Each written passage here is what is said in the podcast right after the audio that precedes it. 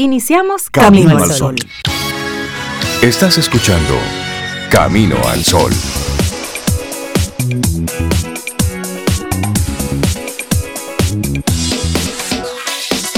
Buenos días, Cintia Ortiz, Sobeida Ramírez y a todos nuestros amigos y amigas Camino al Sol oyentes. Buenos días, ¿cómo están ustedes? Yo estoy bien, Rey. Buenos días para ti, Cintia. Espero que tú estés bien, igual que Laura Sofía. Y bueno, todos nuestros amigos y amigas Camino al Sol oyentes, también que estén bien. Cuéntame de ti, Cintia. Te cuento. Yo estoy mm. más bien que... ¿Qué Lola dice? ¿Qué Lola? ¿Qué será Lola? Lola antes de las tres, dice la historia, porque a las tres le pasó algo. Ok. Entonces, antes de las tres, a las 2.45. Y no, yo estoy muy bien, dándole la bienvenida a otro día y espero que en esa misma actitud esté, eh, estemos encontrando, digamos, en el día de hoy a todos los Camino al Sol oyentes que están conectando. El que está pasando por ahí por el dial y dice, ¿de qué, están hablando? ¿Qué, ¿Qué Lola qué? Quédese ahí, y sí. y sí. Bueno, y hablando de actitud, la actitud de hoy es una única palabra que queremos compartirte. Explorar. Mm. Darle un espacio a la exploración, a la búsqueda, a lo nuevo, a la curiosidad, explora. Y si de repente hay algo que te gusta por ahí, detente. Y si te va mejor. Explora. Sí, sí, porque a veces nos quedamos en ese terreno conocido, en ese terreno donde todo es controlado, donde sabemos dónde está cada cosa. Pero y si en otro lugar a lo mejor está más chévere. El miedo nos paraliza, no, no, no nos permite ver que puede haber algo diferente. Cambia de ruta. Y más interesante. cambia de ruta. Habla sobre otras cosas. Observa Mira, otra pues 5 grados. Muévete, algo diferente hay ahí. Algo puede, algo puede ocurrir. Sí. Y bueno, hoy nos, nos levantamos con una noticia triste. Sí, sí, sí. Fallece Pablo Milanés. Wow. Y es así que es una, una noticia que sí, nos impacta a muchos que crecimos con su música que nos enamoramos con sus canciones, que sentimos algo de rebeldía en sus conciertos. Sí, y de amor y de melancolía. Claro. En cada una de sus letras y su música. ¿Sabes que Pablo uno de mis artistas favoritos, junto con Silvio y otros más, pero de toda Latinoamérica? Mercedes Sosa también. Ellos tres son como de mis favoritos. Sí. Y, siempre pensé, ¿cuál se me gustará más, Pablo o Silvio? Y nunca pude. Además, yo dije, ¿por qué yo tengo que tomar esa decisión? No hay que elegir. Pero qué gran legado deja Pablo Milanés. Pablo Milanés, legendario cantautor cubano. Falleció en la madrugada. ¿Sabes que yo no podía dormir bien? Y a las 2 de la mañana me despierto. Y el celular como que estaba sonando. Y yo lo abro y ahí veo la noticia del fallecimiento de de Pablo Milanés. Falleció en la madrugada de hoy en Madrid, en España, y eso lo, informó a través de, la, de, su página oficial en Facebook. Dieron la, la noticia que dice textualmente, con gran dolor y tristeza, lamentamos informar que el maestro Pablo Milanés ha fallecido esta madrugada del 22 de noviembre en Madrid. Él estuvo en España tras permanecer varias semanas, precisamente aquejado de salud. Y solo para, para recordar, el pasado 13 de noviembre, Pablo Milanés fue hospitalizado en Madrid, donde vivía desde el 2017 y estaba recibiendo tratamiento médico para la enfermedad oncochematológica que padecía desde hacía algunos años y que se vio agravada en meses recientes, así informa el medio Cuba Debate. Su última presentación en La Habana, Cuba, fue en el concierto en la ciudad deportiva en la que cientos de cubanos compartieron fragmentos de varias de las canciones que eligió para esa noche. De hecho, tenía pautada una presentación en República Dominicana. el día 5. Creo que venía el día 5 para, para acá. Nació en 1945 en Bayamo, Cuba. Tenía 77 años. Sí, sí, sí. Y su estado de salud siempre fue muy, muy frágil y como tú decías, creo que hace más de 20 años que él tenía esa, esa enfermedad. Recuerden lo que lo vimos en, concierto presencial, él se le dificultaba un poco caminar, moverse. Y en el 2014 recibió un, tras, un trasplante de, de riñón. Y bueno, una de las primeras reacciones fue la del presidente de Cuba que, que dicen en un tuit, ha muerto Pablo. Leemos al despertar este martes en Rusia y el dolor llega con la noticia. Desaparece físicamente uno de los de nuestros más grandes músicos, voz inseparable de la banda sonora de nuestra generación. Mis condolencias a su viuda e hijos, a Cuba. ¿Sí? Bueno, pues así, así arrancamos nosotros nuestro programa Camino al Sol hoy. Y ¿Te parece, Sobe, si escuchamos música de Pablo durante esta mañana? Pero por supuesto, yo venía con playlist y cuando me enteré lo cambié inmediatamente. Porque ahí sí hay éxitos, ahí sí hay música, canciones que, bueno, que son parte de nuestra discografía. Y de hecho le voy a pedir a los Camino al Sol oyentes que qué canción de Pablo quisieran escuchar en el transcurso del, del programa del día de hoy. Tú tomas Pablo querido y, le das voy poniendo una a una. Y, es que de, Pablo es, que es un éxito. Y, escuchas otra y dices, wow, y esa otra es buenísima y escuchas la otra, oye, pero esta otra, oye, Sus colaboraciones. y es de esos artistas que otros artistas quieren cantar. Quieren cantar, sí. Sí, sí, sí. Yo ahorita con, con Rey, yo le dije, Rey, esta va, esta va, esta va. y, y, nos pusimos de acuerdo porque hay canciones que son indispensables. Por supuesto. Imprescindibles, como esta comienzo y final de una verde mañana. Una canción hermosísima. Pablo Milanés. Así iniciamos. Lindo día.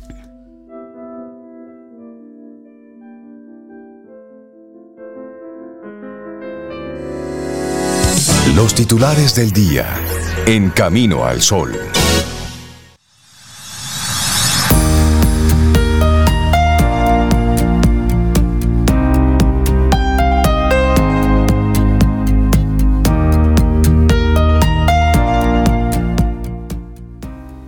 El verdadero placer de una exploración, sea cual sea su tipo, es la aventura de no saber qué se encontrará, pero teniendo la certeza de que en todo hay disfrute, sorpresa y aprendizaje. Antonio Páez. De inmediato algunos de los titulares que recoge la prensa nacional e internacional. Iniciamos con el rechazo general a las expresiones de Estados Unidos sobre deportaciones.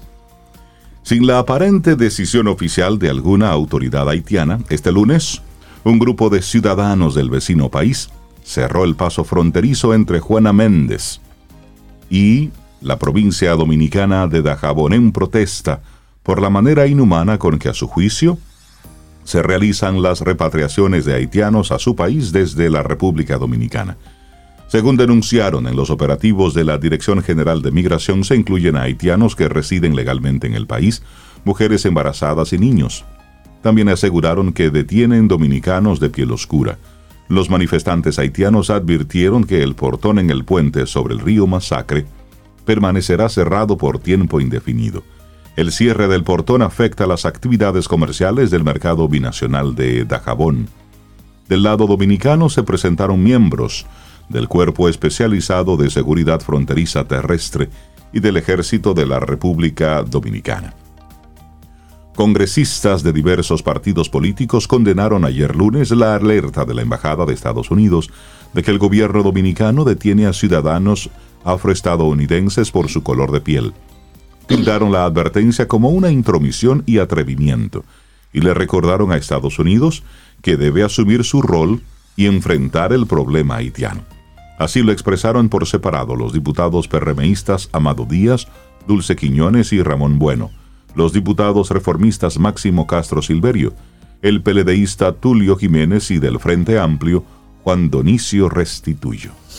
Bueno, en otra información, modifican diseño de puerto de cruceros en Cabo Rojo para no afectar a Recife. Ejecutivos de la empresa ITM Group presentarán una modificación de su diseño para la construcción de Puerto Cabo Rojo en Pedernales al Ministerio de Medio Ambiente con la que esperan poder reducir el permiso o recibir el permiso para ejecutar la obra. La vicepresidenta de la compañía mexicana a cargo de construir el puerto, Mariana Perrillat, informó que llegó a un consenso para presentar una nueva propuesta más conservadora del medio ambiente y productiva para la comunidad. Se trata de una reubicación de los puntos de atracción para que converjan en un solo espigón al sur del cabo. Precisó que el presupuesto inicial para la construcción del puerto se aumentó en un 20% debido al proceso de modificación de los planos, lo que incluyó la contratación de expertos en diferentes áreas, así como un equipo especializado para evaluar visiblemente la zona. Pero los ambientalistas no están totalmente de acuerdo. Preliminarmente es algo bueno o el problema es el lugar. Fueron algunas de las frases empleadas por ambientalistas tras la presentación de un nuevo diseño para el proyecto del muelle en Cabo Rojo. Sobre la iniciativa fue consultado Rubén Torres de Reef Check, uno de los ambientalistas que informó sobre la presencia de un gran arrecife de coral en la zona contemplada para el proyecto. El biólogo marino dijo que no había visto aún el nuevo diseño propuesto por el grupo mexicano. Sin embargo, entiende que preliminarmente es algo bueno.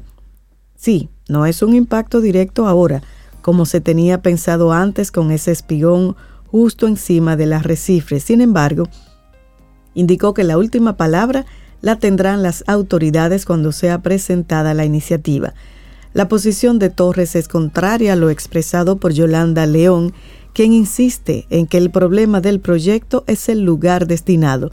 Nos decepciona que mantengan el lugar, manifestó la presidenta del grupo Jaragua, quien, al igual que Torres, aún no tiene mayores detalles sobre el nuevo diseño. Cambiamos de tema. Censaron el 80% de la población en 26 provincias. La Oficina Nacional de Estadísticas, la ONE, trabaja con dos escenarios muy distintos en las provincias donde el décimo Censo Nacional de Población y Vivienda se ha realizado con fluidez y las que están rezagadas a causa de varios problemas. Víctor Romero, director del censo, informó ayer que en 26 provincias los empadronamientos están en su fase final, logrando una cobertura de la población de aproximadamente un 80%. En el otro extremo hay seis provincias en las que será necesario extender el proceso. Esas localidades donde tienen que extender son Santiago, Santo Domingo, Distrito Nacional, Puerto Plata, La Altagracia y San Cristóbal. Para recuperar el tiempo perdido, esta entidad está usando estrategias para maximizar la producción diaria. Una de ellas es ampliar el periodo de recolección de datos durante el día. El abandono del trabajo de un número importante de empadronadores ha ocasionado retrasos, agravando, agravado con las dificultades para encontrar a la gente en provincias donde hay mucho dinamismo económico y muchas ocupaciones. La ONE podría necesitar más días de los dos previstos inicialmente para la recuperación de esa cobertura. Tenemos una estimación de los días que vamos a requerir, ya que en su momento oportunamente diremos cuánto es, pero sí tenemos una estimación, explicó el director del censo. Empadronar a los extranjeros sigue siendo muy difícil para el personal de la ONE, sobre todo ahora que el gobierno dominicano ha intensificado las deportaciones de nacionales haitianos, y eso también lo admitió Romero. Generalmente, las poblaciones extranjeras, independiente de la condición de legalidad, no son muy abiertas al tema de los censos. Nosotros tenemos una gran proporción de ciudadanos, ciudadanos extranjeros ilegales. Entonces, eso exacerba Romero entiende que los mismos conflictos y situaciones que se han desarrollado en los últimos días también complican el escenario. Sí, es cierto. Cuando hay nacionales haitianos, pues obviamente la información no, no, fluye, no la quieren dar. Bueno, y mientras tanto, en Ciudad Gótica, Ustedes recuerdan esa, esa expresión, ¿verdad? Sí, Batman. Eh, mientras Estados Unidos nos está diciendo a nosotros lo que debemos o no hacer con los haitianos que están de forma ilegal en la República Dominicana, bueno, Texas, salud. Salud. En Texas van a desplegar vehículos militares blindados a todo lo largo de su frontera con México, como parte de un plan para, dicen ellos mismos, repeler a los inmigrantes que intenten ingresar de forma irregular a Estados Unidos.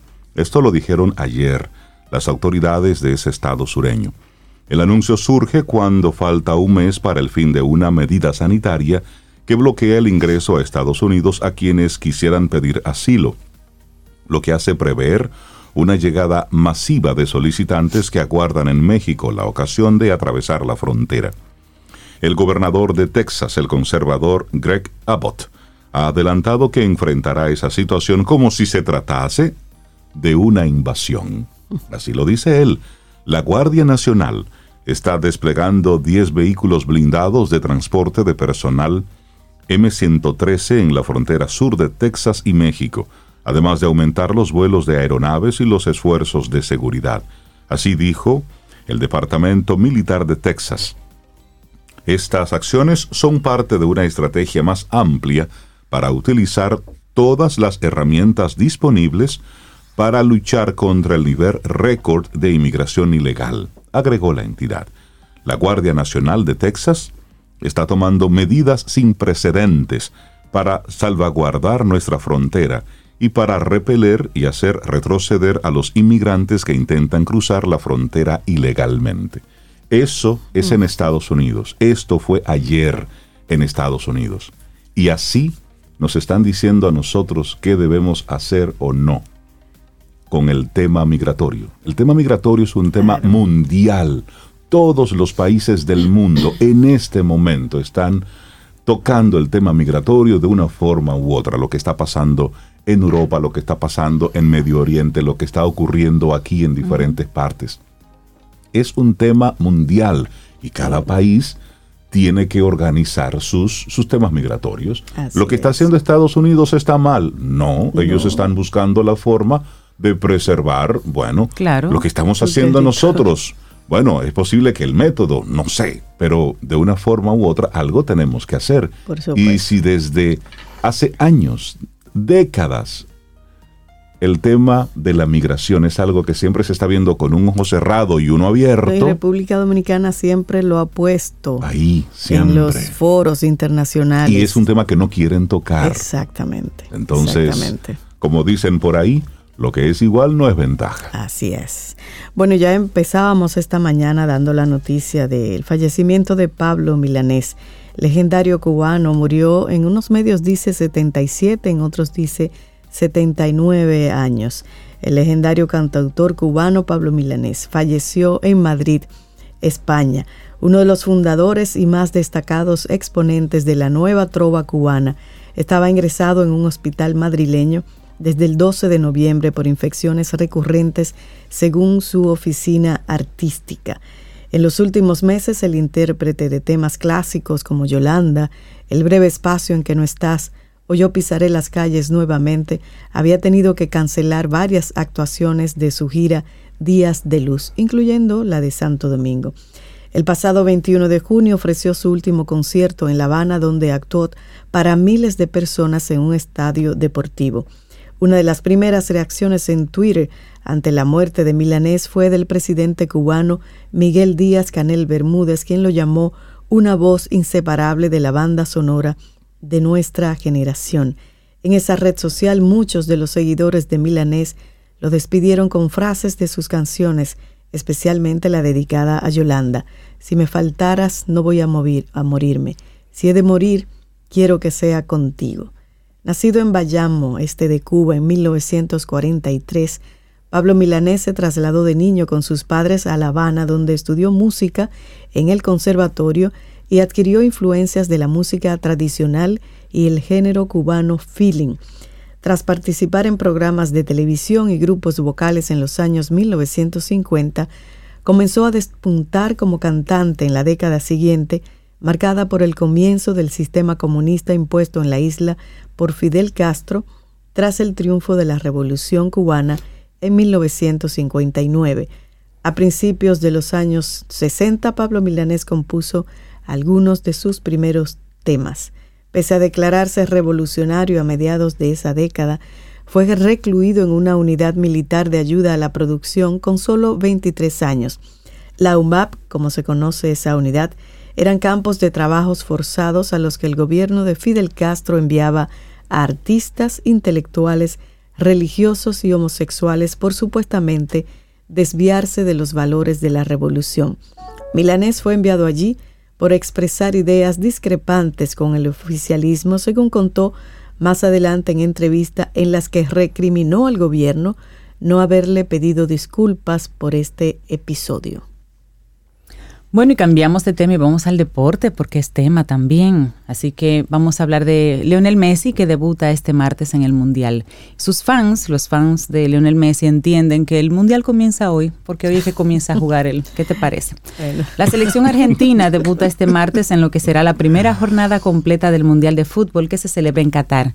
Y el conjunto argentino va a enfrentar a Arabia Saudita, o de hecho ya lo enfrentó, porque es a partir de las 6 de la mañana de hoy, hora en República Dominicana.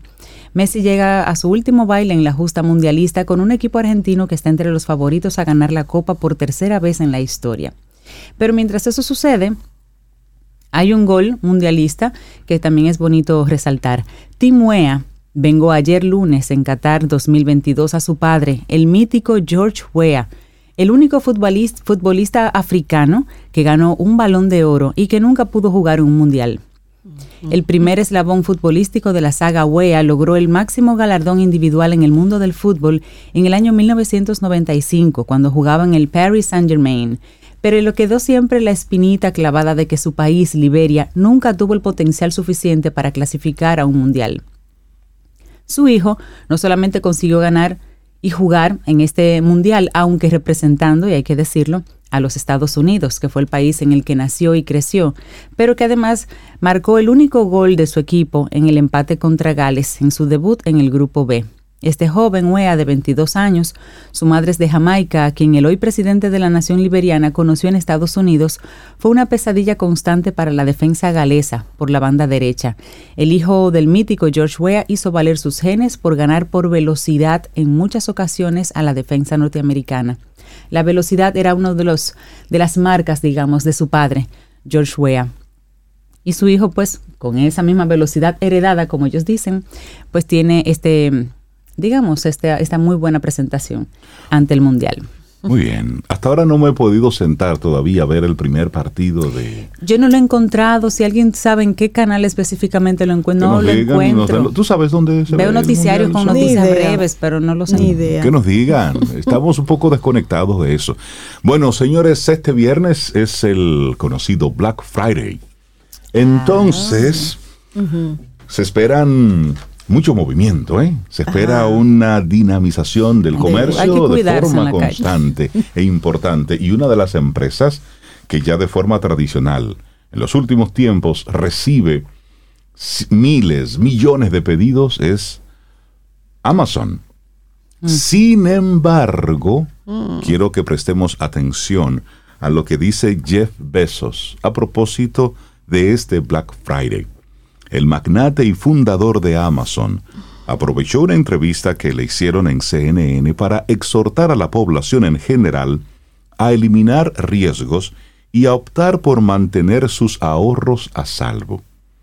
Besos también considera que la mejor opción en estos momentos es posponer grandes compras, como un carro o una pantalla de televisión, para mantener una buena liquidez.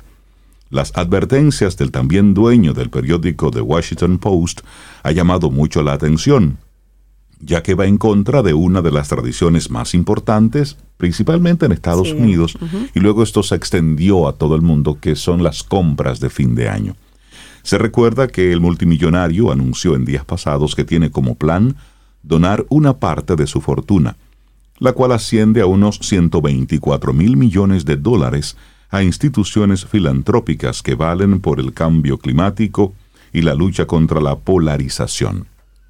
Pero repito, el hombre más rico del mundo y dueño de uno de los principales marketplaces que existen en el planeta Tierra, aprovechó la víspera del viernes para aconsejar a los potenciales clientes a la hora de realizar sus compras, diciendo, cójanlo con take no es momento de gastar, no se vuelvan locos, no es momento para hacer grandes inversiones, ahorren su dinerito.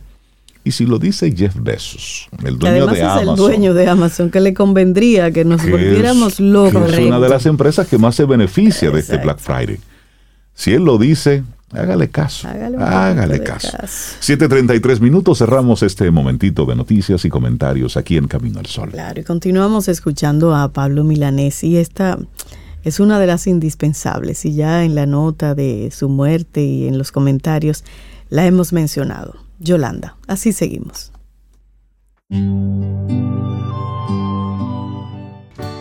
Laboratorio Patria Rivas presenta En Camino al Sol, la reflexión del día.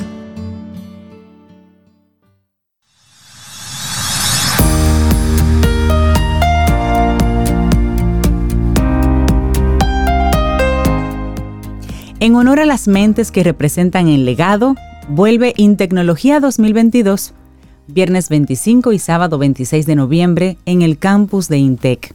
Para más información y registro, hazlo a través de intecnología.intec.edu.do. Maravillosa esa, ese evento, Intecnología. Vamos a estar hablando en esta semana de de tecnología con algunos expertos, con algunos especialistas. Sí, es que nos gusta la, tecnología y la innovación. Muchos inventos.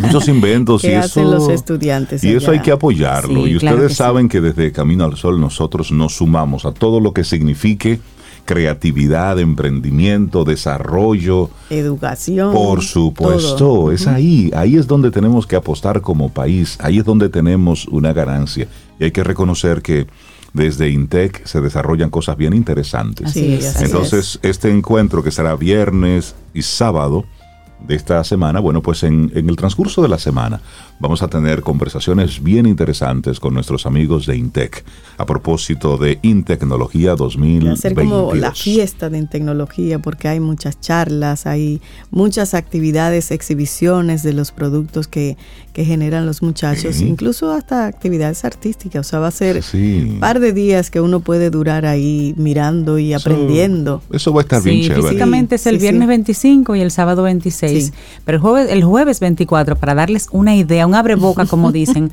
vamos a conversar con algunos expertos de Intec para que veamos de qué, va. a pasar. Claro que sí. Por supuesto.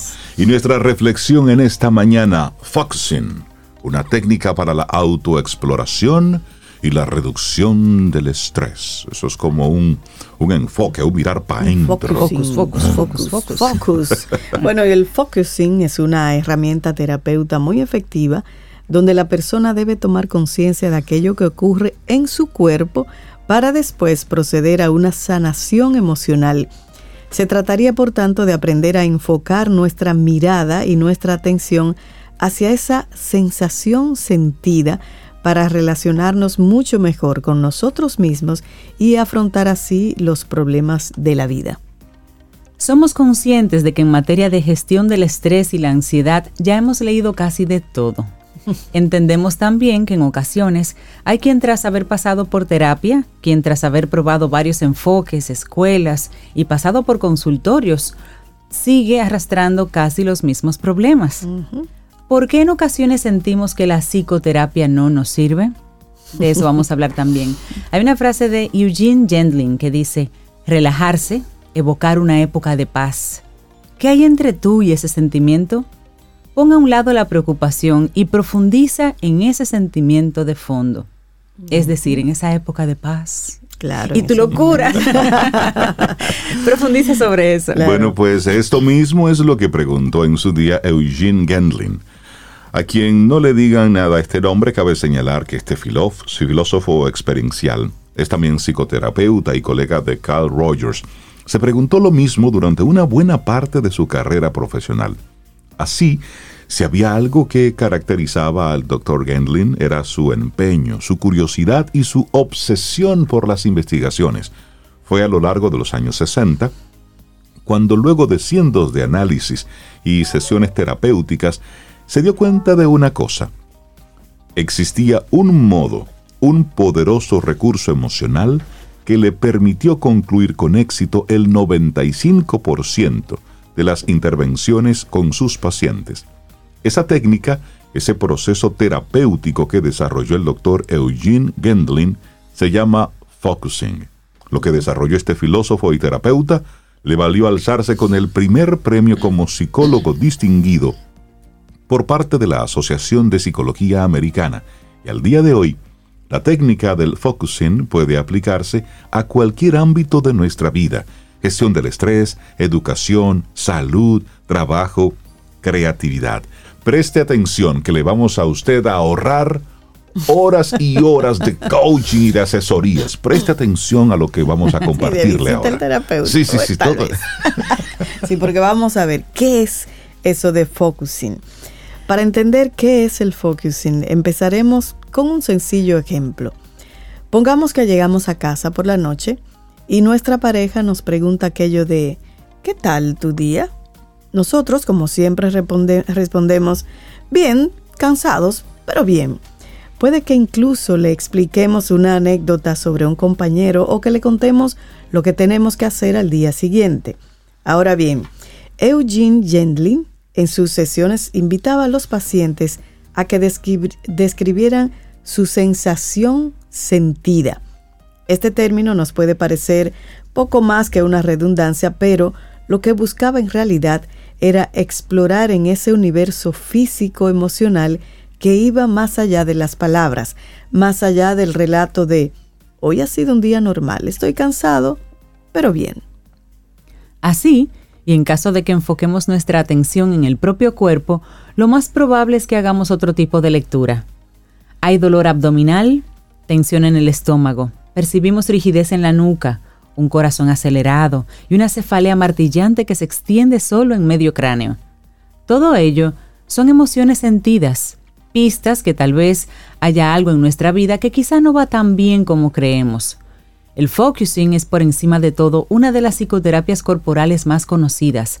Forma parte también de otro tipo de enfoques como la vegetoterapia, la caracteroanalítica de Wilhelm Wright o el análisis bioenergético de Alexander Lowen.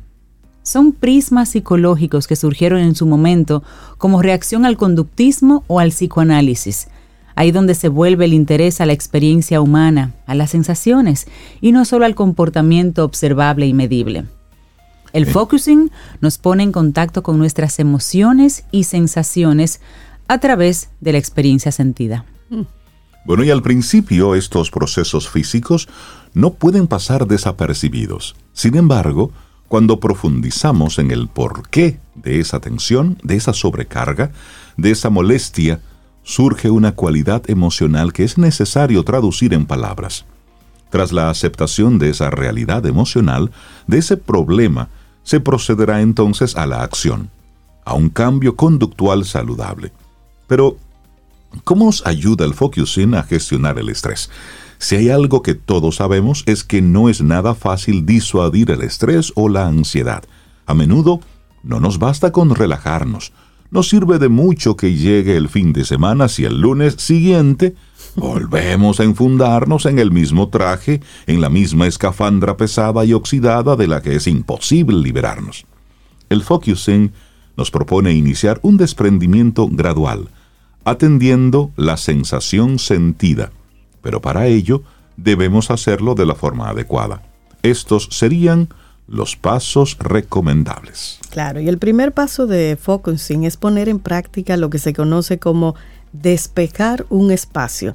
Consiste en dirigir nuestra atención hacia cada sensación física. Por ejemplo, si en el trabajo nos indican que debemos hacer un informe, acudir a cierto sitio o ponernos en comunicación con alguna persona y lo que experimentamos al momento es dolor de estómago, preguntémonos por qué ocurre esa molestia física. Lo ideal es no dejar que se adhiera a nosotros una molestia física tras otra.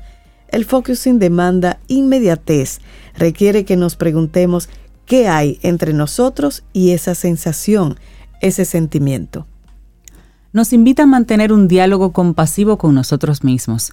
Es necesario que nos preguntemos con amabilidad qué nos ocurre, qué nos duele, qué nos preocupa. Hay que establecer una relación de confianza con el cuerpo para escucharlo, aceptando la realidad experiencial de cada momento para tomar conciencia de nuestras debilidades y también de nuestros puntos fuertes. El focusing requiere también acción. Implica generar cambios en nuestra conducta para restablecer ese equilibrio físico y emocional. Para concluir, estamos seguros de que esta práctica humanista, este enfoque de autoexploración y autoconciencia física, parece a simple vista tan útil como interesante. En realidad lo es. No obstante, cabe decir que nadie aprende a establecer esa comunicación tan genuina con el propio cuerpo y sus emociones de un día para otro. Esto requiere tiempo, paciencia, voluntad, requiere enfoque. Así es, y tomar conciencia de la experiencia sentida para proceder a la sanación emocional y a una adecuada gestión de estrés implica unas cuantas semanas de entrenamiento. Sin embargo, puede lograrse y los resultados sin duda son sensacionales. Focusing, una técnica para la autoexploración y la reducción del estrés. Un escrito de Valeria Sabater que compartimos hoy aquí en Camino al Sol. Laboratorio Patria Rivas presentó En Camino al Sol la reflexión del día. un café. Disfrutemos nuestra mañana con Rey, Cintia, Soveida, En Camino al Sol.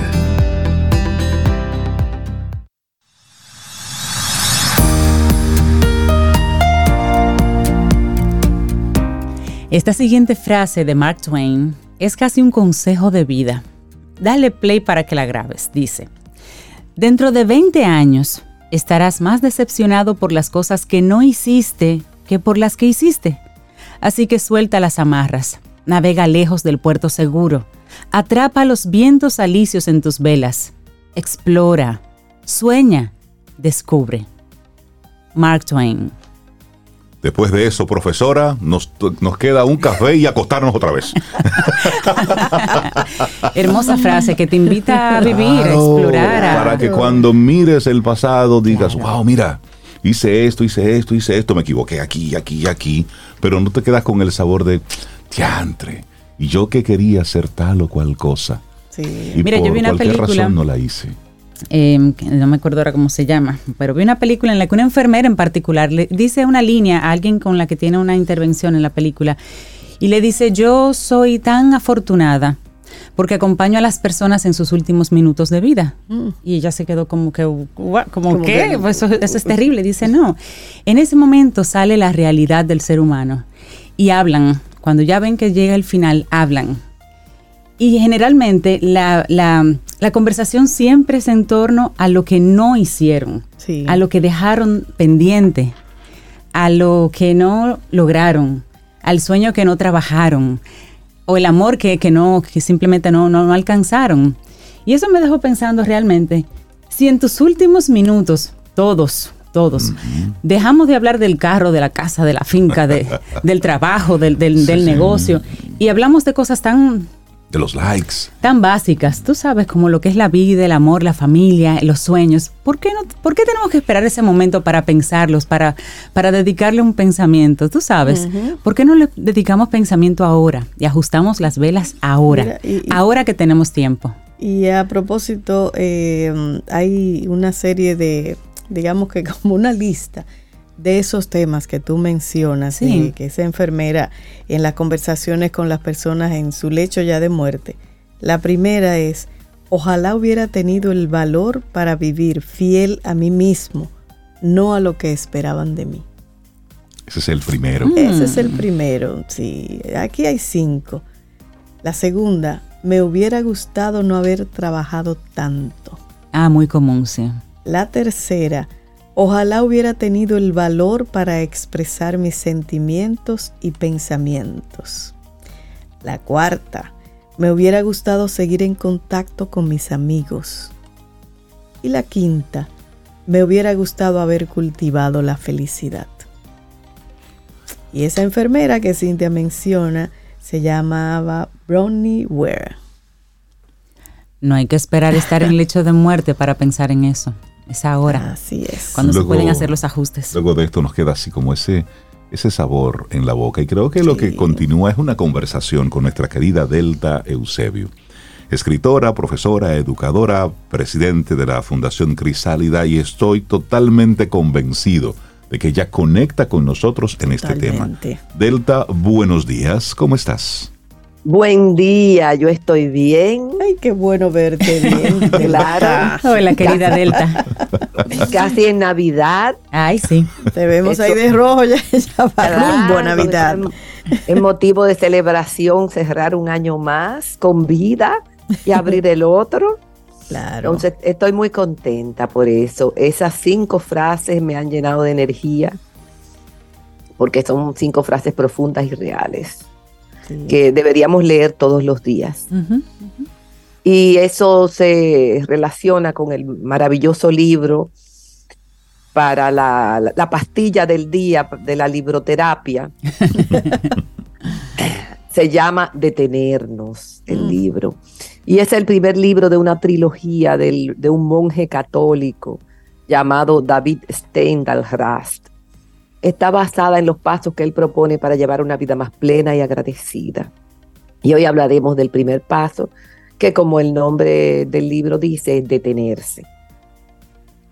Que se aplica mucho a ese de yo, yo quisiera no haber trabajado tanto. Vamos a detenernos, a mirar y a responder, que es la trilogía, la trilogía del hermano David. Él se ha especializado en el diálogo interreligioso y en la relación entre la ciencia y la religión. De hecho, fue el primer monje católico que participó en entrenamientos de budismo zen. Mm, qué buena mezcla.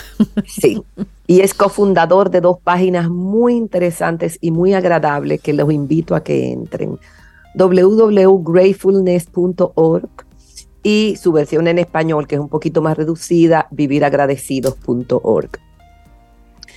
Ahí hay muchos artículos y muchas maravillas gratis. Entonces, el libro comienza así. Dice, si no detenemos la rutina diaria, pasamos por alto el momento presente. Nuestra mente suele estar preocupada por el futuro o atada al pasado y así perdemos de vista el ahora. Por eso necesitamos detenernos para poder apreciar lo que se nos brinda a cada momento. ¿Crees que este es un día más en tu vida? No, no es un día más. Es el único. El único que se te da es hoy. Es el único regalo que tienes en este momento. Y la única respuesta apropiada es la gratitud. Wow, qué bonito. Si no nos detenemos, no podemos eh, hacernos dueños de la sensación sentida. No podemos darnos cuenta de nada, de lo que ocurre ni afuera ni adentro. Creemos incluso que nos damos cuenta de lo de afuera. Pero no es así. El hermano David te invita que al abrir los ojos cada mañana, te des el permiso de sorprenderte por la belleza que te rodea, los colores, las formas, los objetos, los seres vivos. A lo mejor te levantaste sin un peso en el bolsillo, pero el cielo sigue siendo azul. Entonces míralo. Míralo y no te quedes pensando que no tiene el peso, porque si con esa amargura no vas a, buscar el peso. Toda la multiplicidad que nos ha sido regalada y que a menudo olvidamos percibir y agradecer. Él propone prácticas para fortalecer la capacidad de disfrutar la vida cotidiana y expresar los sentimientos agradecidos. Voy a citar algunas porque son muchas. Él propone, uno, escribir diariamente tres cosas por las que estemos agradecidos. Primero, decir, agradezco por estar aquí en Camino al Sol. Y después, reformulo esa frase, agradezco por el regalo de poder estar aquí en Camino al Sol. Es un regalo. Y cuando yo digo las dos frases y me abro a la sensación sentida, me doy cuenta que el movimiento energético interno es diferente. Propone escribir tres descripciones en frases cortas, cada uno de buenos y gratos momentos de tu vida yo cuando lo leía recordé tantas cosas, me recordé de un cumpleaños que me hicieron en Chile, en un monte, en un entrenamiento que yo estaba cogiendo, un cumpleaños sorpresa. Y, fue tan hermoso recordar todas esas cosas. Recuerdo cuando nació mi primera hija. Y hay tantos momentos que podemos recordar. Y son pastillas que nos tomamos. Claro. Son pastillas antidepresivas Dice también visualizar el lugar donde vives, poniendo el foco solo en los aspectos positivos y agradables. No mires la filtración que cotizaste y es carísima. Mira por la ventana que tienes el regalo de un pequeño árbol verde en esta ciudad llena de cemento. Mira ese regalito, ese florerito que te regalaron que te gusta tanto, en ese tono azul cobalto. Hay tantas cosas maravillosas en tu casa. Mira esa varita de incienso que la enciendes y te la llena de olor. En fin, vamos a reconstruir el lugar donde vivimos, que muchas veces nos quedamos en lo que hay que hacerle a esta casa, en lo que no me gusta esto, de este apartamento, en lo caluroso que es. y viven uno en esa sensación como de desagrado todo el tiempo. Claro, lo natural es que demos gracias por las grandes y pequeñas cosas de la vida, porque generalmente nos olvidamos de las pequeñas. La gratitud aflora sola cuando aceptamos que los regalos que nos, nos traen son sorpresivos. O sea, yo ahora voy a salir y apuesto al que el, a que el vehículo va a encender, pero ¿quién me dijo que va a encender? Es una sorpresa cada día que encienda. Entonces, gracias Señor, cada vez que entro esa llave y, sale ese motor. sí. O sea, inclinarnos, agradecer y no solamente quedarnos en las experiencias duras que todos las tenemos. O sea, después que ese maravilloso motor enciende, a lo mejor sabrá qué tapón me encuentra. Pero los muertos no cogen tapones, siempre, nunca olviden eso. Los muertos están tranquilitos en una cajita. Entonces, por ejemplo, él dice que a veces cuando está cansado, toma las letras del alfabeto y va tomando cada letra y buscando una palabra positiva. Dice que hay, hay letras que le dan más trabajo, que él agradece mucho a la X porque lo llevó a la palabra xilófono y, y, buscó el sonido del xilófono que ya lo había olvidado. Wow, yo pensé en la X específicamente con el de las letras. Xilófono, sí, bien. Entonces que fue tan bonito, además él dice que agradece el ejercicio porque le aporta muchísimas palabras nuevas. Entonces, el agradecimiento nos enseña a vivir sin expectativas, a esperar las sorpresas. O sea, solamente hacernos conscientes de que somos seres maravillosos. Producimos y destruimos cada momento 15 millones de células sanguíneas por segundo. Entonces hay que agradecer el Salmo 139, él dice que siempre lo receta como si fuera una medicina, porque dice, te alabo porque soy una creación admirable. Y decir después en voz alta, Dios mío, te doy gracias por este asombroso día. Entonces, es un libro, ustedes entran a la página, lo compran en PDF, vale 6 dólares y es una joya. Además, esas páginas, fíjense, la página en inglés hay varias secciones, pero hay una donde tú puedes encender velas. Cuando tú abres esa página y ves aquella cantidad de luces encendidas y hay algunas que tienen, están humeando y tienen nombres que han sido encendidas. Las veces que yo lo he hecho, de verdad que les digo que siento una profundidad porque siento que en ese momento hay miles de personas encendiendo una vela en esa página y agradeciendo. Y esos son regalos porque es gratis, señores. Entonces, empecemos a agradecer hoy, compartamos en el día de hoy una sola alegría, una sola nada más con alguien cercano a nosotros. O sea, que piensen qué alegría vamos a compartir hoy.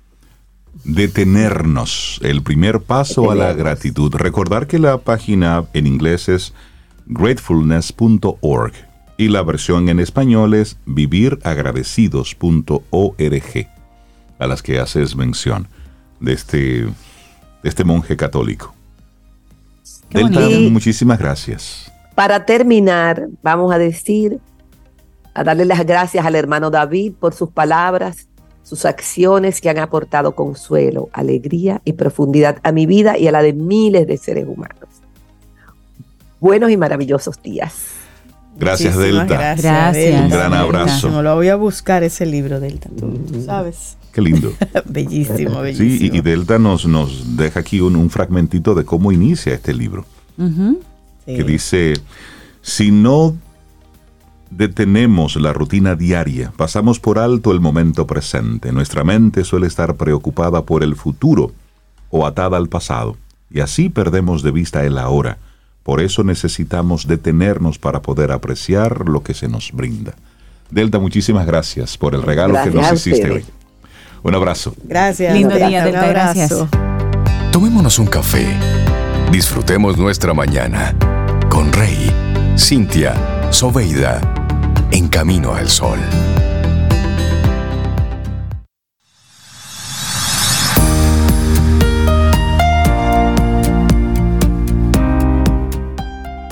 ¿Y eres de los que tiene una mente despierta cuando se trata de aprender cosas nuevas? Claro que sí, eres Camino al Sol oyente. Tenemos un segmento especial para ti con nuestros buenos amigos de Seguro Sura República Dominicana y es quien pregunta aprende con Escuela Sura. Y ahí siempre tratamos temas súper interesantes y de actualidad, así que no te pierdas la próxima edición que ya estamos trabajando para ti. Quien pregunta aprende con Escuela Sura. Y continuamos con este Camino al Sol a través de estación 97.7 FM y también a través de caminoalsol.do. Si aún no has visitado nuestra web, te invito a que lo hagas, caminoalsol.do. Ahí tenemos los programas pasados divididos por segmentos para que puedas escuchar las conversaciones que tenemos con todos nuestros colaboradores. En fin, te sumerjas ahí, puedas buscar por nombre de colaborador o por tema. De repente, va y te gusta lo que tú escuchas, ahí te quieres quedar. Caminoalsol.do. Y si te gusta, compártelo. Como esta siguiente conversación que luego va a estar grabada en nuestra página web y la vas a buscar, yo sé que la vas a buscar, es la conversación con Sharon Aiko Magno, diplomática de carrera, conferencista, consultora, amiga de Camino al Sol y sobre todo una persona que siempre trae un tema que nos deja algo para seguir creciendo. Sharon, buenos días y bienvenida a Camino al Sol otra vez a tu casa. Muy buenos días, Cintia Rey, Camino al Sol oyentes. Estoy segura que sí, que este tema va a ser atractivo, al igual que todos los que siempre escuchamos en las mañanas de Camino al Sol. bueno, y hoy nos vienes a traer un, regalo, porque esto sí que es un regalo. Cada vez estamos frente a una cantidad de información que es bueno, nos supera. No tenemos el tiempo de vida para leer todo lo que quisiéramos leer, para enterarnos de todo lo que quisiéramos enterarnos. Entonces, hoy cómo leer rápido y eficiente. ¿Nos traes algunas técnicas de lectura rápida? Así es, así es. Bueno, voy a compartir las mías, Rey, las que me funcionan a mí en función de mis intereses, mis objetivos. Estoy segura que van a resonar con algunos. Eh, lo importante, como tú bien dices, es definir nuestras áreas de, de pasión e interés en términos de crecimiento. Y cuando no tenemos muy claro eso y, digamos que no hay enfoque, ustedes compartían hace un rato las técnicas de focusing, y creo que eso es también muy relevante, además de las de agradecimiento que compartió Delta.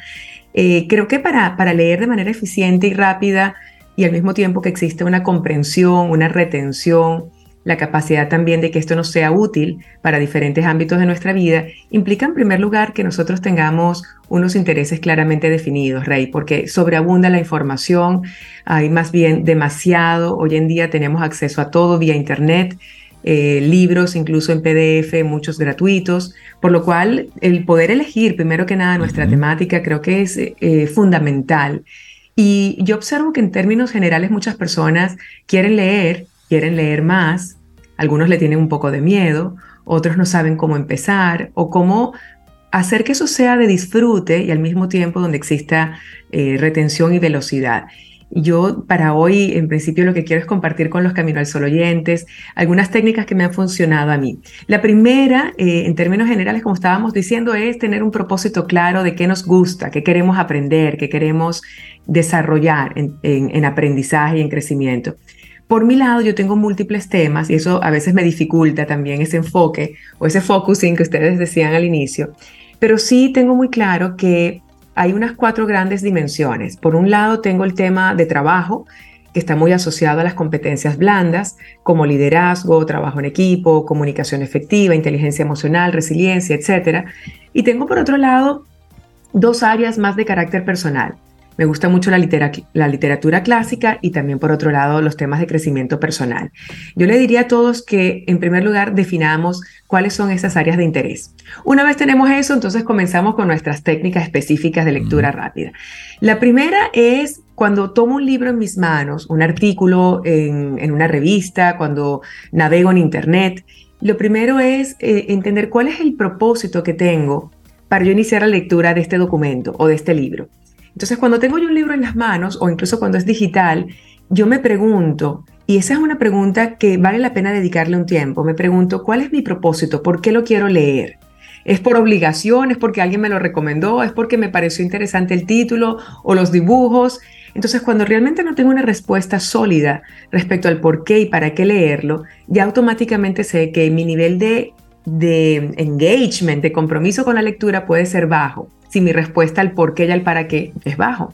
Por lo cual recomendable que en primer lugar nos digamos a nosotros mismos, quiero esto por esto, por esto y por esto. Ponerle una intención. Sí, ponerle una buena intención. Una lectura con intención, así es, Rey. Incluso navegando por Internet, es tan fácil, no solamente en redes sociales, sino también navegando en la web, caer en diferentes artículos y no, y no enfocarnos realmente en lo que queremos aprender. Entonces, la primera cosa, propósito. Tomemos nota que la primera es intención, propósito, por qué y para qué. La segunda, a mí me funciona mucho, es lo que llamamos un escaneo visual. Yo tomo el libro o tomo el artículo y empiezo a revisar rápidamente títulos, primeras líneas de los párrafos, el índice, también un poco de información sobre el autor, si es un libro, la contraportada, la editorial, eh, algún prólogo, esas partes que a veces nosotros las saltamos, algunas personas las saltan, creo que son fundamentales para reforzar el propósito. Yo cuando empiezo a revisar el índice, la contraportada, los primeros títulos, allí refuerzo, esto me interesa. O podría decir, wow, inicialmente tenía un propósito, una intención, pero al hacer este escaneo me doy cuenta que no es de mi interés. Entonces el escaneo es importantísimo y en ese momento que estamos revisando títulos, eh, las primeras líneas del párrafo, el índice, allí podemos también hacer preguntas. Por ejemplo, observo un título y me llama la atención. Y antes de iniciar su lectura, Hago un ejercicio que además nos ayuda mucho con nuestras neuronas, con nuestra memoria y con nuestra capacidad de retención, que tiene que ver con la pregunta, la curiosidad. Decías al inicio, Rey, intención. Pero otro segundo elemento importante es la curiosidad. Entonces, hacer una pregunta antes de empezar a leer nos ayuda a enfocarnos, a generar una, una relación con ese documento, con ese libro. Entonces, yo hago una pregunta, cuando veo un título me pregunto, ¿Qué, querrá decir el autor en este capítulo? ¿Hacia dónde irá? ¿Qué ejemplos utilizará? ¿Cuáles serán sus fuentes? Empiezo a hacerme preguntas. ¿Para qué? Para empezar a despertar mi apetito y mi curiosidad con el texto que viene a continuación. Entonces, una vez que tenemos ese scan visual y hacemos preguntas y reforzamos nuestro propósito, nos vamos al tema velocidad. El tema velocidad para mí funciona utilizando, si es un libro físico, utilizando el dedo. Yo utilizo el dedo y voy por la primera línea y rápidamente dibujo como una especie de S o Z, más que S, una Z invertida, y voy navegando por el texto en forma de S o de Z, pero con el dedo. Es decir, voy rápidamente con mi dedo apuntando a las líneas que estoy leyendo y salto algunas líneas, porque lo que estoy buscando es información, respuestas a mis preguntas. Entonces, vamos a, a, revisar algo. Cuando nosotros leemos un libro de 500 páginas y volteamos la última página y decimos, ya, lo terminé, 500 páginas. ¿Quién recuerda palabra por palabra todo lo que leyó? Nadie. Nadie mm. recuerda palabra por palabra 500 páginas. Solamente nos quedamos con lo esencial, con el mensaje, con la anécdota, con algo visual que marcó en nosotros una experiencia sensorial. Por lo cual no tiene sentido leer palabra por palabra, a menos que estemos en poesía. Exacto, una novela que quieras. Por supuesto. Exacto, que requiere allí, por supuesto, el detalle. Pero por lo general, para mucha de la lectura que yo, que yo hago, yo puedo ir saltando algunas palabras e ir buscando información. Entonces, la, la, velocidad de pasar, por ejemplo, de 300, 400 palabras por minuto y llevarlo a 700 es posible cuando empiezas a navegar en formato de S o de Z por el texto. En el caso de los digitales, hay varias técnicas también que podemos recomendar. Una es el uso de una regla. Por ejemplo, en Kindle, en Books, nosotros podemos poner una regla e ir marcando el texto que vamos leyendo e ir bajando la regla a mayor velocidad. Pero también hace que nuestros ojos se enfoquen en las líneas en las que estamos e ir pasando más rápido. Otra técnica importante digital es, al menos la tengo yo cuando leo a través de Kindle y de, y en la web eh, con Safari, es colocarlo en modo lector.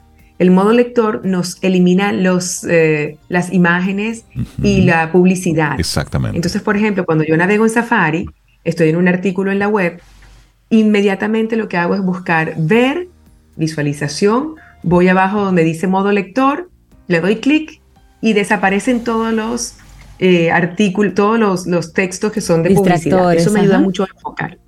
Se los recomiendo mucho cuando lean digital. Y eso es lo que nos acelera un poco el ritmo y, nos ayuda con la velocidad para pasar a un ritmo de 600, 700, incluso algunas personas van a 800 palabras por minuto. Cuarta técnica importante, al menos para mí, es en la medida que voy avanzando, hago una parada. Hago una parada, detengo el libro, detengo el artículo digital. Y yo creo que quienes me han visto saben que mis ojos se van como hacia el cielo y empiezo a reflexionar, como a meditar acerca de lo que acabo de leer.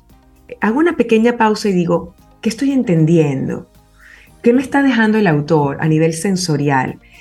Y me quedo con una palabra o una idea que resume dos, tres páginas o más que he estado leyendo. Pero si no hago esa pausa, es posible que esté avanzando, avanzando, pero no me esté quedando con nada. Entonces, para que la lectura sea también eficiente y, podamos rescatar información, es importante hacer esa pausa, reflexionar y tomar nota. En mi caso, la parte mecánica de escribir me ayuda mucho a retener. Hay otras personas que no, no les gusta escribir, podrían subrayar, podrían colocar un post-it o una etiqueta que marca esa palabra o esa página que más le ha llamado la atención. En mi caso, yo muchas veces cuando tengo lecturas eh, que me interesa de alguna forma retener en el tiempo y asociar con otros temas, yo tengo un cuaderno especial para eso, una libreta, y tomo nota de alguna palabra o alguna frase. De nuevo, no es escribir todo lo que estoy leyendo, pero sí una palabra que resume parte de lo que estoy entendiendo cuando hago esa pausa. Entonces, en mi caso, subrayo, pongo una notita al margen si es un libro físico y escribo en mi cuaderno una palabra o una idea principal. Hecho eso, pasamos al, al quinto tip o recomendación con lectura rápida, que tiene que ver con la parte emocional. Yo recuerdo que hace poco cuando estuve aquí en Camino al Sol, estábamos hablando también de pensamiento analítico, de análisis, de reflexión, y yo les comentaba lo importante que es asociar nuestras experiencias con algo emocional, porque así las recordamos. Si yo leo un libro o un artículo y no lo asocio a nada realmente importante para mí a nivel emocional, posiblemente se me olvide. Entonces, esa quinta recomendación es que cuando yo quiero fijar contenidos de esa lectura, lo asocio a algo que me esté pasando, que estoy viviendo o alguna experiencia importante de mi vida. Y cuando la conecto emocionalmente, asocio ese mensaje, ese aprendizaje a esa experiencia de mi vida, automáticamente queda grabada. Y puedo recordar algún libro, ustedes me mencionan algún libro, les digo, ah, sí, yo lo leí, y recuerdo el momento en que lo leí o el mensaje principal que me dejó, porque lo, lo, lo, genero como una huella emocional. Tú lo vinculas con algo emocional. Se conecta. Correcto. Entonces, ese último punto, Rey, es, es fundamental. No sé si ustedes lo hacen, el, el generar esa asociación con la parte emocional en la medida que leen. O leen tratando nada más de manejarlo racionalmente. ¿Cómo, cómo es en el caso de ustedes? Yo utilizo, yo utilizo, yo utilizo mucho las, las, técnicas que tú compartes. Es decir, yo utilizo mucho esas técnicas y también utilizo una que es preguntarle al autor. A veces yo tomo un, un, día para preguntarle algo a ese autor. Le hago una pregunta y hablo de forma aleatoria. Bien. un, libro, un diálogo. Un libro ya leído.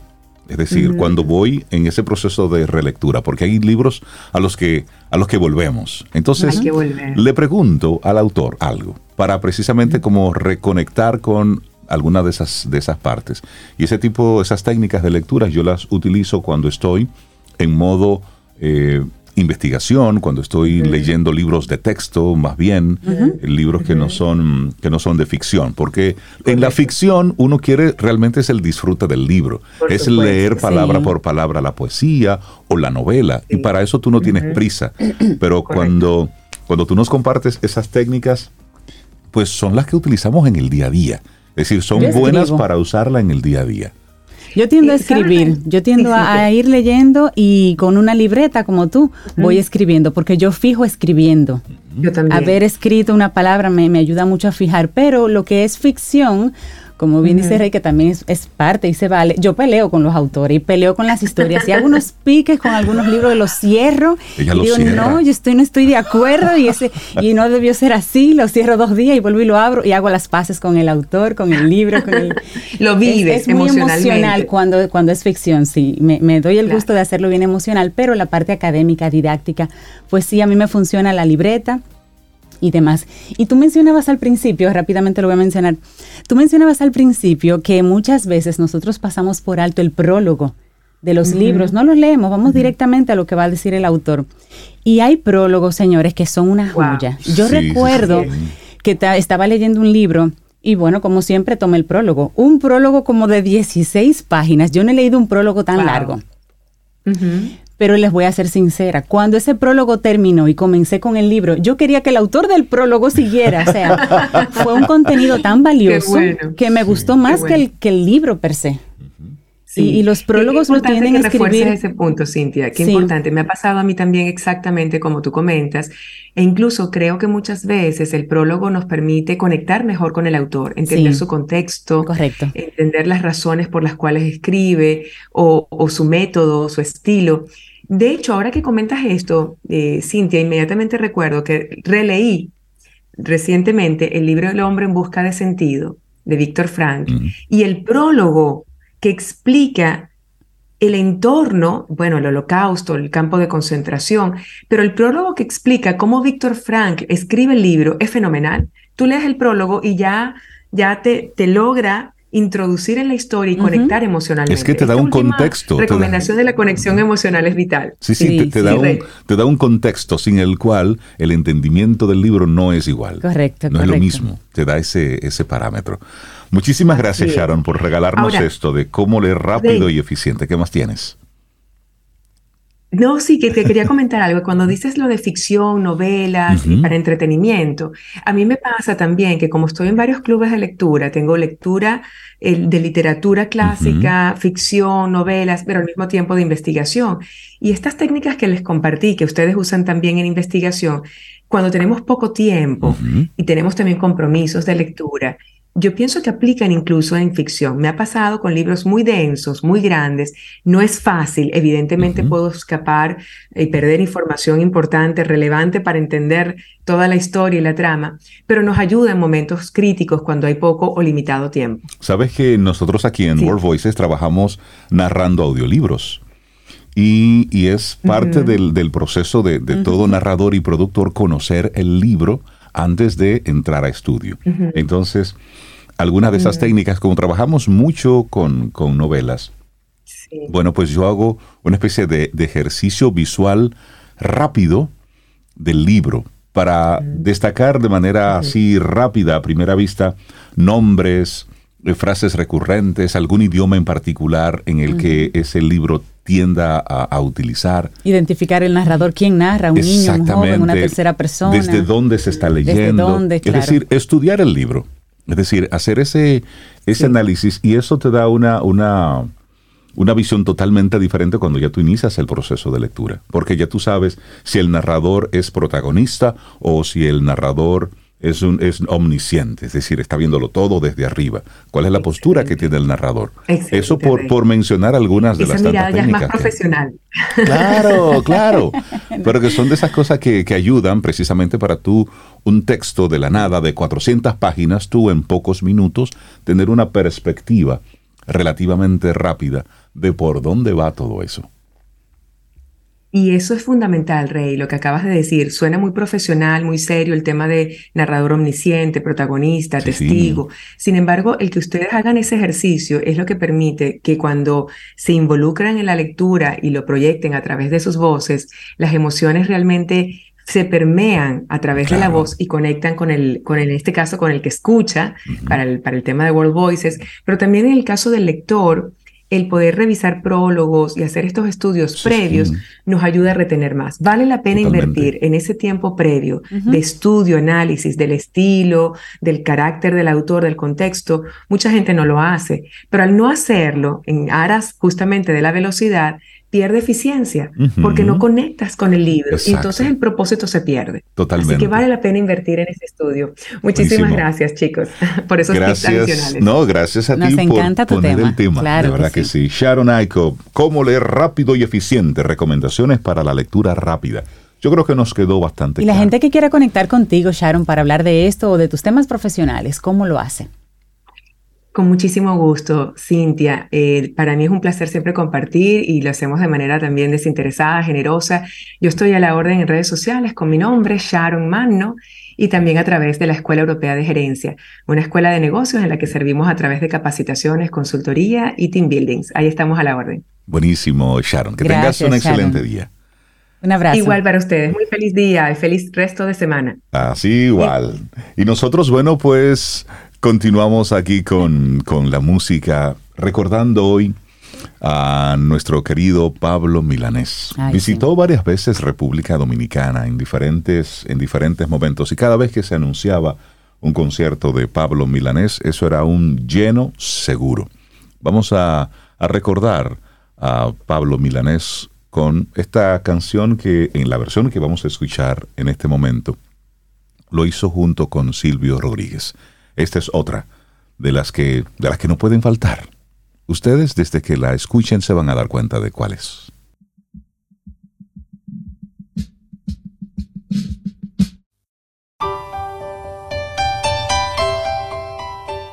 Mm, disfruta tu café en compañía de Camino al Sol.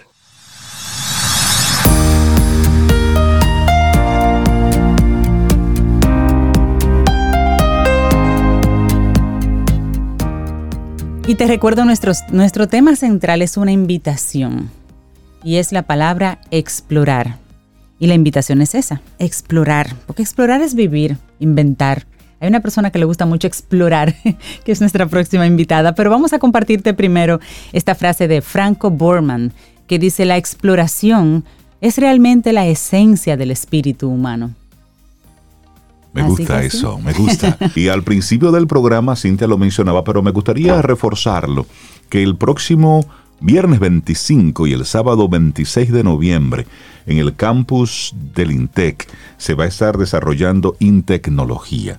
Ese es un, un, evento para, para conocer cosas nuevas en el campo de la tecnología. Muchos de los de los inventos de los estudiantes, de los docentes, muchos académicos, investigadores, experiencias, innovaciones. Van a estar pasando muchas cosas bien chéveres en Intec en todos esos días.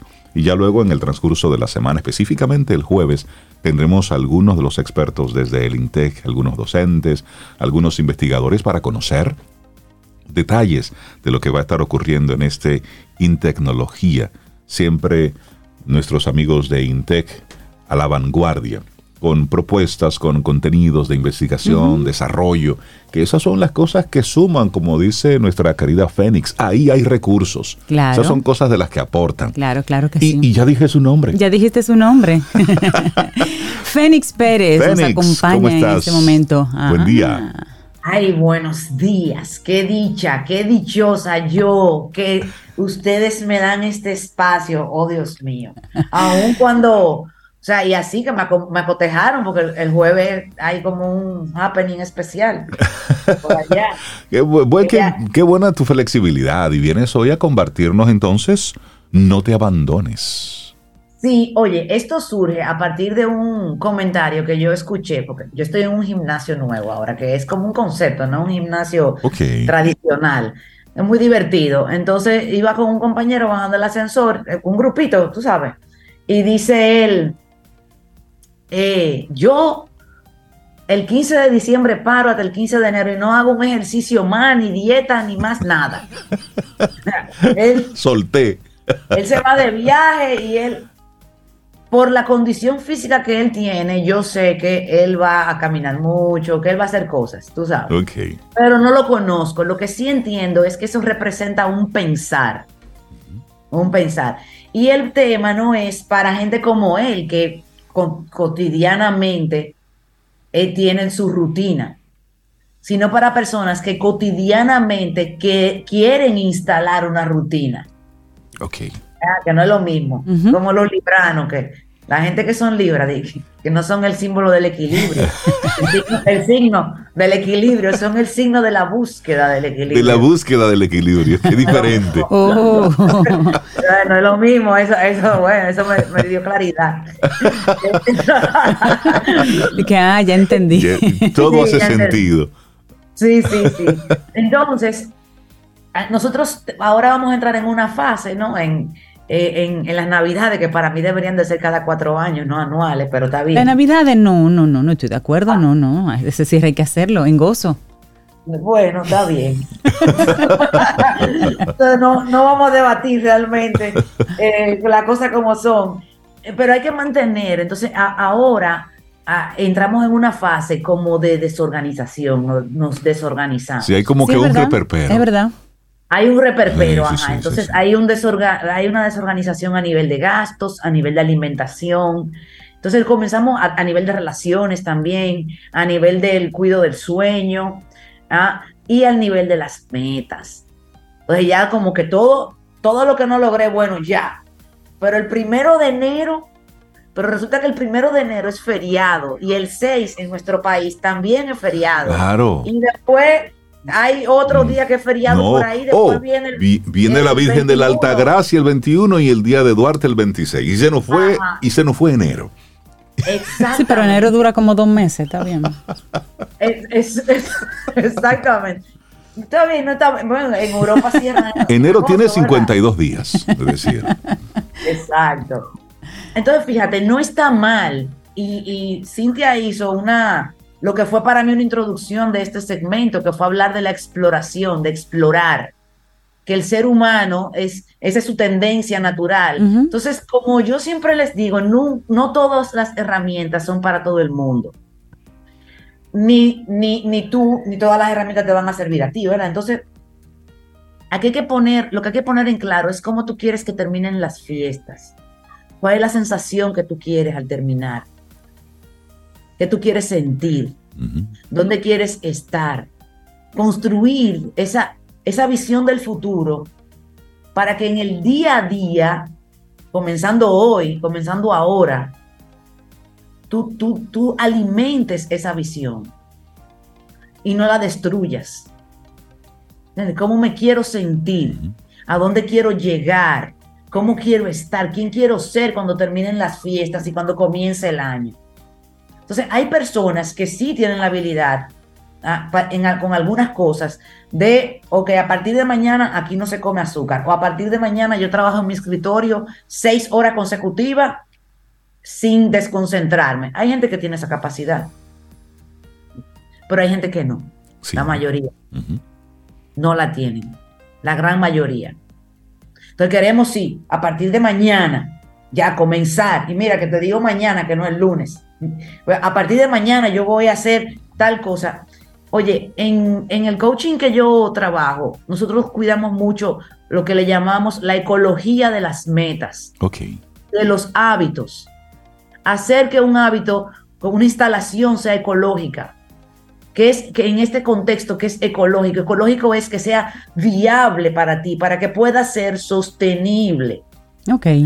Y, para que puedas modificarlo en caso de que tú, de que no sea lo que te funcione, porque hay hábitos, si tú te, si tú te llevas de todos los libros de autoayuda, de todo lo bla, bla, bla, usted se llena de hábitos y deja de vivir. Exactamente. Y, pones, tu, y pones tu vida en un Excel.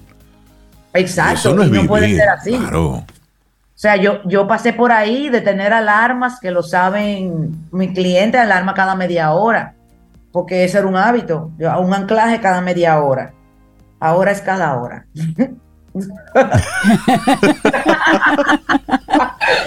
vas progresando. Entonces, aquí algunos truquitos que yo he utilizado para mí con diferentes cosas, porque hay cosas, yo tengo habilidad de hacer un corte en un momento dado de, pasar de 0 a 100 o de 100 a 0, de un día para otro. ¿Ah? Pero para eso yo necesito un ritual. Ok. Yo me he dado cuenta que yo necesito un ritual. O sea, cuando yo dejé de beber, eso fue de un día para otro. ya. Ya, no más. No más. Pero yo, me, yo pasando, repasando mi proceso, yo comencé a prepararme seis meses antes hacer la despedida, sin saber que yo iba a abandonarlo. Yo dejé de fumar hace poco y también fue con un ritual que me lo dio un doctor, un, odontólogo. Me dijo, mira lo que tú vas a hacer. Tú vas a tomar todos los suplementos de, fumar, cenicero, el encendedor, la cosita, la, eh, todo eso y lo vas a poner en una funda. Y tú vas a decidir hoy el día que tú vas a, hacerlo. Entonces, a tal día. Entonces ese día tú vas y tú haces una oración, te entrega a quien tú quieras. Entonces yo hice ese ritual y yo pasé así mismo, de 0 a 100. Ah, eso, eso es una habilidad que se desarrolla. Sí. Que se ancla, que hay recursos para utilizar. Sí, requiere mucha voluntad. Sí. Buena voluntad. o, tener mucho miedo. sí, sí, una de otra. Por ejemplo, yo conozco a una persona que precisamente lo hizo por, por miedo. Fue a una, a una consulta, se hizo una radiografía del tórax y el médico le dijo, mira, estos son tus pulmones. Si tú sigues fumando, ya tú sabes cuáles son las consecuencias. Y le mostró dos o tres imágenes, dos o tres fotografías de, desenlace final. Y esa persona hizo exactamente lo que tú hiciste. Dijo, hasta aquí, hoy, punto, radical. Exacto. Entonces, eh, pero si el dolor no es grande, el cambio no se da, no, se puede dar. La, la, oportunidad aquí por el éxito de la autoayuda y del coaching viene a que la gente ya no está dispuesta a tener que llegar al fondo para poder pedir ayuda o para poder ayudarse. O sea, la gente ya no queremos tener que ser un mar de sufrimiento para admitir que, oye, necesito que me apoyen, necesito ayuda aquí. ¿Qué pasa? El cuerpo humano cada siete años es nuevo. O sea, si yo te tomo una muestra celular tuya hoy y, y, te la vuelvo y te la tomo en siete años, no hay ni una sola célula, ni un solo órgano tiene la misma célula. Nos vamos renovando constantemente. Exactamente, pero eso no, es, eso no es un fenómeno de un día para otro, eso no es un suceso, es un proceso. Entonces hay cambios que requieren el proceso, o sea, es muy difícil tú dejar algo que no te duele tanto como comer chocolate o como no hacer llamadas de ventas o como entregar tarde los informes, que, que posiblemente como no duelen tanto, no está. El cambio no, se da. No es posible hacerlo de un momento a otro.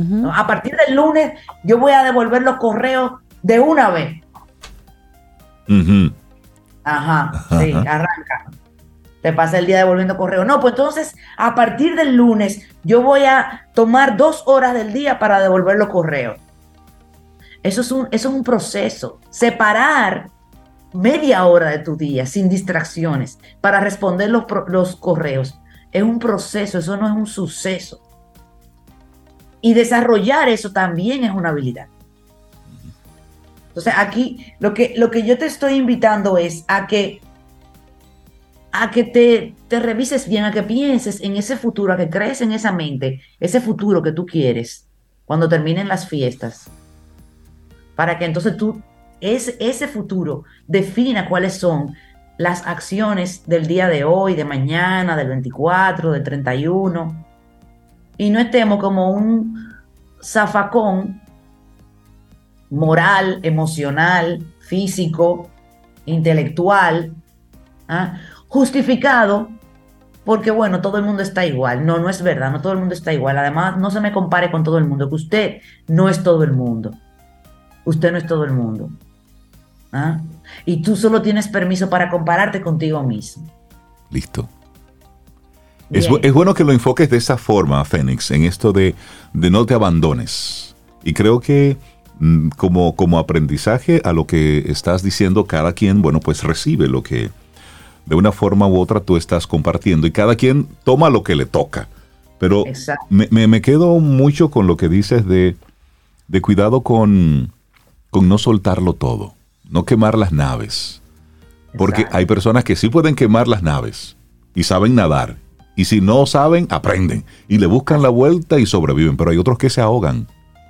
Así es. Y entonces comienza el proceso de nuevo desde cero. Fénix, muchísimas gracias por regalarnos hoy. No te abandones. La gente que quiera seguirte el rastro, conectar contigo y tus diferentes programas.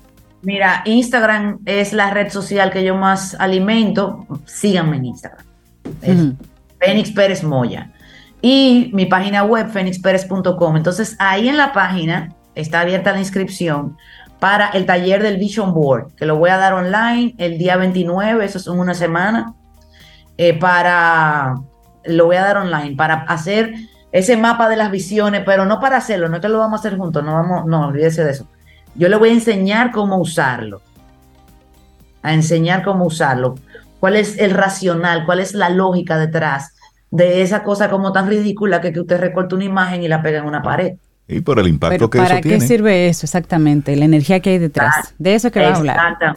Exactamente. Me gusta. Entonces síganme ahí y nada, un abrazote. Gracias a todos por permitirme decir mis pensamientos, compartirlos. Gracias a ti por ser tan abierta aquí en Camino al Sol. Que tengas un excelente día, Fénix. Un abrazote. Disfruta un delicioso café en compañía de Camino al Sol.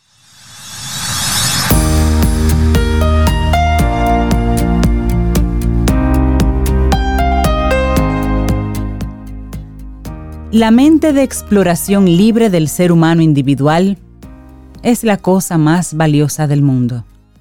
John Steinbeck. Y así vamos llegando nosotros al final de nuestro programa Camino al Sol por este martes 22 de noviembre año 2022. Recordarles que a través de caminoalsol.do puedes volver a escuchar nuestro programa. Siempre colocamos ahí el programa que se transmite en vivo a través de caminoalsol.do y estación 97.7 FM. Lo puedes escuchar de nuevo en los diferentes segmentos para que visites nuestra página web. Llegamos al final de nuestro programa y hoy hemos estado recordando con sus canciones la vida de Pablo Milanés, quien, bueno, pues hoy nos levantamos con esa triste noticia de que fallecía en la madrugada, anoche, en, España, después de un, un, padecimiento. Pablo Milanés, que, bueno, forma parte de una forma u otra de la discografía de muchos.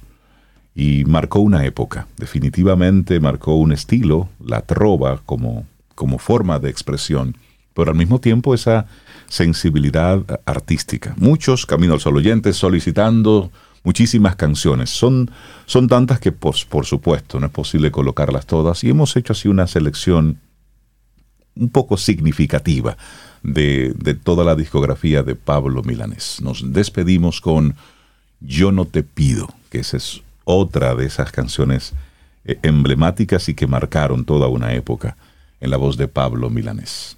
Que tengamos un día precioso mañana si el universo sigue conspirando, si usted quiere y si nosotros estamos aquí, tendremos un nuevo camino al sol. Y así nos vamos. Hasta mañana. Y esperamos que hayas disfrutado del contenido del día de hoy. Recuerda nuestras vías para mantenernos en contacto. Hola arroba caminoalsol.do. Visita nuestra web y amplía más de nuestro contenido. Caminoalsol.do. Hasta, una, próxima, edición. Y pásala bien.